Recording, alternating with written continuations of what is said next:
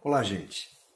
Em tempos de afastamento social, como é que a gente deve encarar isso? Eu estou aqui falando sobre essa situação porque eu ouvi um comentário interessante.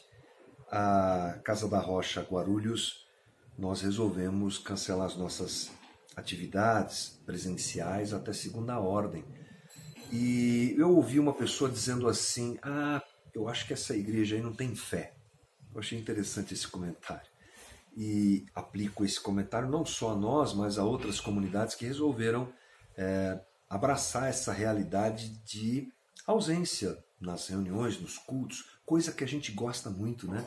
Coisa que crente gosta muito de abraçar. Crente brasileiro, aí a coisa fica mais, mais próxima ainda, né? A gente se abraça, a gente gosta de estar junto, a gente gosta de beijar, a gente gosta de contato físico. Isso é o brasileiro e o crente mais ainda. Mas o que, que a gente faz com uma conversa como essa. É uma igreja sem fé. E esse comentário, ele tem por ideia dizer assim, não, quem tem fé anda junto, mesmo agora, no meio dessa crise, da possibilidade de ficar contaminado, né, de adquirir o vírus. Quem tem fé não tem esse problema, anda junto, se abraça mesmo, as autoridades dizendo que não pode, mesmo os médicos dizendo que não pode.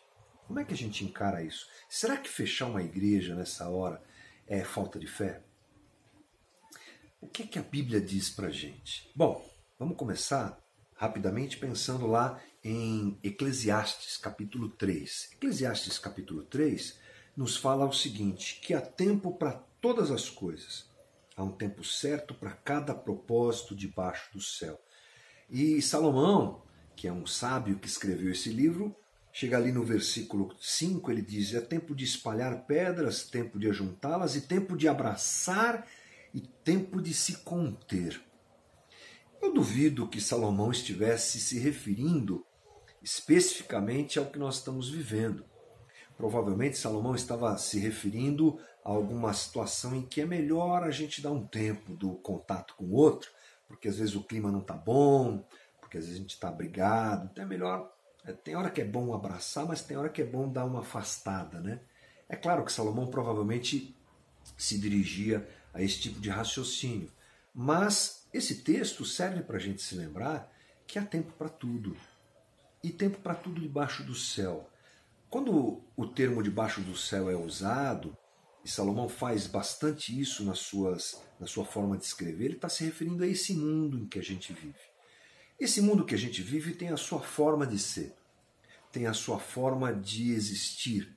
Existem leis que regem esse mundo e a gente não pode se esquecer que esse mundo está debaixo da ação do pecado.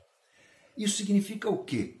Que muitas coisas que acontecem aqui, muitas leis que são vividas por nós aqui, não são as mais legais, né? Mas elas existem. Assim como existe a lei da gravidade, e eu nunca vi ninguém pelo menos não, não vi, pode ter havido alguém que dizendo assim, eu sou uma pessoa cheia de fé, e essa pessoa vai correndo e pula do décimo andar do prédio, achando que ela vai voar. Ela não vai voar, porque a lei da gravidade diz que a gente não pode voar. Não é?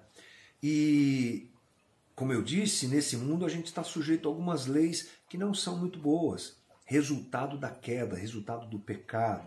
Aí entra essa situação que a gente está vivendo. Um vírus se espalhou por esse mundo e está contagiando as pessoas e levando as pessoas à morte. E a gente precisa saber que essa é a lei desse mundo e a gente tem que estar tá sujeito a ela. Não é? não é falta de fé, é uma inteligência cristã, uma inteligência de quem conhece a Bíblia e sabe que diante das situações em que a gente vive nesse mundo, a gente tem momentos de recuar, momentos de análise, momentos de pensamento, momentos de reflexão e momentos como esse em que a gente deve ouvir as autoridades médicas, as autoridades eh, governamentais, até porque também o texto bíblico nos ensina que nós devemos obedecer àqueles que estão nessa posição. Portanto, não é uma questão de falta de fé, é de coerência com a minha fé. A minha fé que diz para que eu ame o outro. Porque eu posso ter uma saúde muito boa, eu tenho 51 anos, tecnicamente não estou dentro do grupo de risco, mas eu tenho meus pais que têm 80 anos e eu tenho é, amigos que têm pais também com idade avançada. Se eu me contagio num culto da igreja e levo o irmão a crer que ele não vai ser contagiado, é contaminado, né, infectado, essa é a palavra correta, e ele vai para a igreja e ele, porque eu o convidei, eu o convoquei, e lá ele é, é infectado por esse vírus e leva isso para casa dele e infecta os pais, os amigos mais de mais idade. O que é que eu estou fazendo? Eu estou indo contra o texto bíblico, que é a máxima da minha fé, que me diz que eu tenho que amar o próximo como a mim mesmo. Amar o próximo nessa hora é cumprir a nossa quarentena. Amar o próximo nessa hora é se afastar e é reconhecer que diante do caos em que esse mundo vive, o cristão, na sua fé, deve, ser, deve ter a sua posição adequada à fé que ele proclama, que é a fé do amor ao próximo. Portanto, não é falta de fé, não. É sabedoria, é coerência com, que aquilo, com aquilo que a gente crê e é o amor ao outro expresso também nessa atitude. Vamos pensar nisso? Vamos caminhar assim?